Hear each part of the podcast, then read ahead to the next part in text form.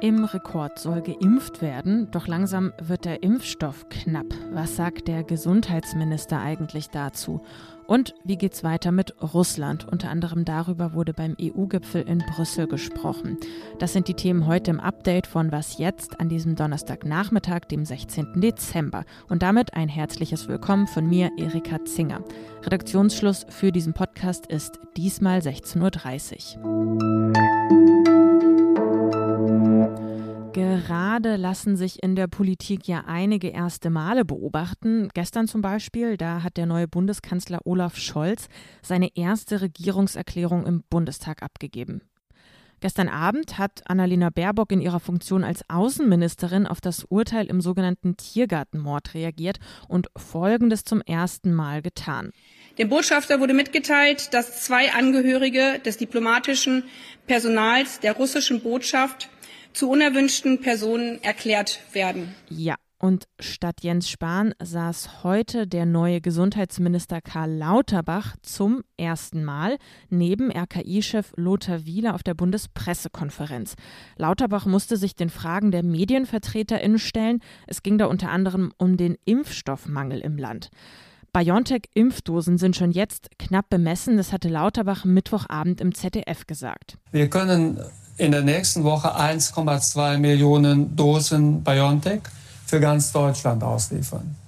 In der Woche darauf 800.000 Dosen und dann nochmal 1,2 Millionen Dosen. Das sei viel weniger als das, was Ärzte jede Woche abriefen.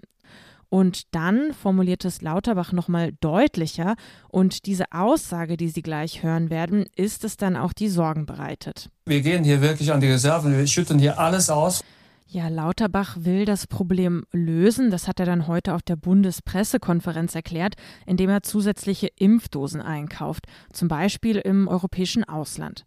Bei BioNTech hat Lauterbach auch Impfstoff reserviert. Außerdem hat Moderna frühere Lieferung für Dezember zugesagt. Wie schaut sie aber aus, die Corona-Strategie des neuen Gesundheitsministers? Und die Strategie der Bundesregierung und auch unseres Hauses ist die, dass wir über eine sehr offensive, schnelle Booster-Impfungsstrategie versuchen werden, die Omikron-Variante so klein zu halten wie möglich, um eine Überlastung des Gesundheitssystems und möglicherweise der Gesellschaft in der Gänze äh, zu verhindern. Das Boostern bezeichnete Lauterbach außerdem als zentralen Pfeiler. Um die Kinderimpfung ging es dann auch noch. Seit Montag empfiehlt die STIKO 5- bis 11-Jährige mit Vorerkrankungen gegen Corona impfen zu lassen. Für alle anderen Kinder gibt es bislang keine Empfehlung. Dr. Jörg Dötsch von der Kinder- und Jugendklinik in Köln fand da nochmal deutliche Worte. Und das ist mir ganz wichtig an dieser Stelle, dass Eltern nicht das Gefühl bekommen, durch irgendjemanden stigmatisiert zu sein oder irgendjemanden kritisiert zu sein, wenn sie eher zu der einen oder zu der anderen Haltung tendieren. Aber ich möchte es auch noch mal ausdrücklich sagen, wer jetzt überzeugt ist, sein Kind zwischen fünf und elf impfen zu lassen, dem würden wir sehr, sehr gerne zuraten, dies auch zu tun. Ja, nach ungefähr einer Stunde war die Premiere von Lauterbach dann auch vorbei. War das alles in allem ein guter Auftakt für den neuen Gesundheitsminister? Das habe ich dann noch meinen Kollegen Tillmann Steffen aus dem Politikressort gefragt und er hat mir Folgendes per Sprachnachricht geantwortet. Ja, Erika, die Pressekonferenz von Lauterbach war schon bemerkenswert. Er saß ja auf dem Podium neben Lothar Wieler, dem Präsidenten des Robert Koch Instituts. Der kam allerdings kaum zu Wort, weil Lauterbach, der ja selbst Arzt und Epidemiologe ist, alle Details und alle Fragen zum Virus und der Pandemie selbst beantworten kann.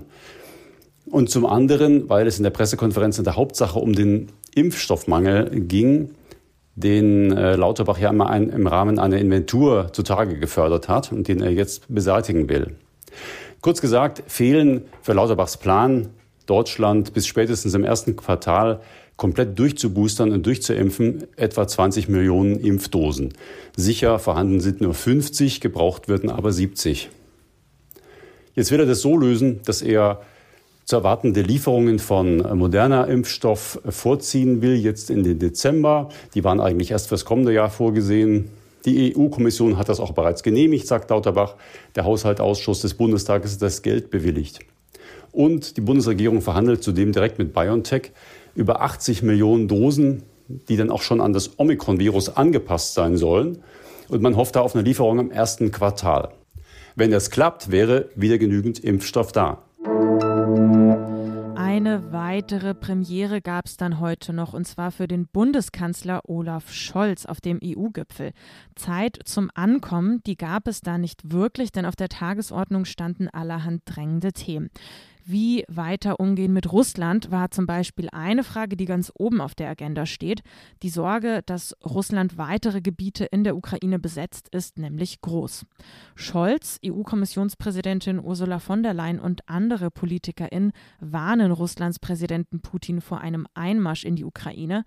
Scholz droht mit einem hohen Preis und hat kurz vor Beginn des Gipfels die deutsche Position nochmal deutlich gemacht. Und deshalb werden wir hier heute nochmal betonen, dass die Unverletzbarkeit der Grenzen eine der ganz wichtigen Grundlagen des Friedens in Europa ist und dass wir alle gemeinsam alles dafür tun werden, dass es bei dieser Unverletzbarkeit auch tatsächlich bleibt. Andererseits hat Scholz kurz vor seiner Reise nach Brüssel in seiner Regierungserklärung Russland auch Dialog angeboten.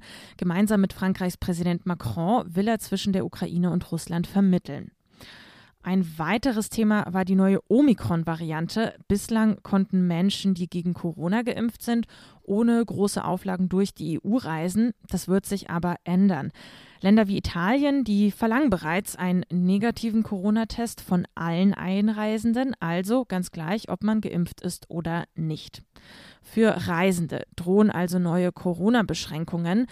Die Bewegungsfreiheit innerhalb der EU soll aber nicht unverhältnismäßig behindert werden. Darauf wurde sich auf dem Gipfel geeinigt und auch nochmal für das Impfen geworben. Und eine letzte wichtige Kurznachricht im Update kommt dann noch aus Frankfurt am Main. Die Europäische Zentralbank hatte in der Corona-Krise ein Notkaufprogramm für Anleihen begonnen. Dieses lässt sie nun Ende März auslaufen. Das bedeutet, ab April wird die EZB keine zusätzlichen Papiere mehr hinzukaufen. Außerdem bleibt der Leitzins im Euroraum auf dem Rekordtief von 0 Prozent.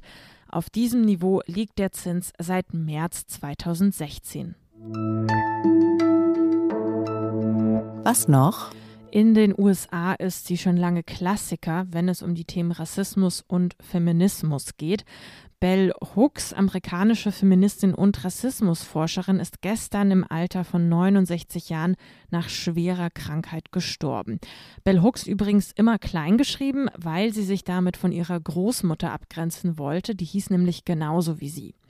In den 70er Jahren hat sich Hooks in der Frauen- und Bürgerrechtsbewegung in den USA engagiert und einer ihrer wichtigsten Verdienste war sicherlich, dass sie die Belange von schwarzen Frauen in den Feminismusdiskurs in den USA integriert hat. Mehr als 30 Bücher hat Bell Hooks veröffentlicht. In deutscher Übersetzung finden sich ihre Bücher tatsächlich aber erst seit wenigen Jahren. Alles über Liebe erschien erst im Sommer diesen Jahres und das 20 Jahre nachdem das Original erschienen ist. Das war's mit dem Update für heute. Wir freuen uns, wenn Sie morgen früh wieder zuhören. Dann begrüßt Sie mein Kollege Janis Kamesin. Erreichen können Sie uns wie bekannt unter wasjetzt.zeit.de. Mein Name ist Erika Zinger. Tschüss und machen Sie's gut.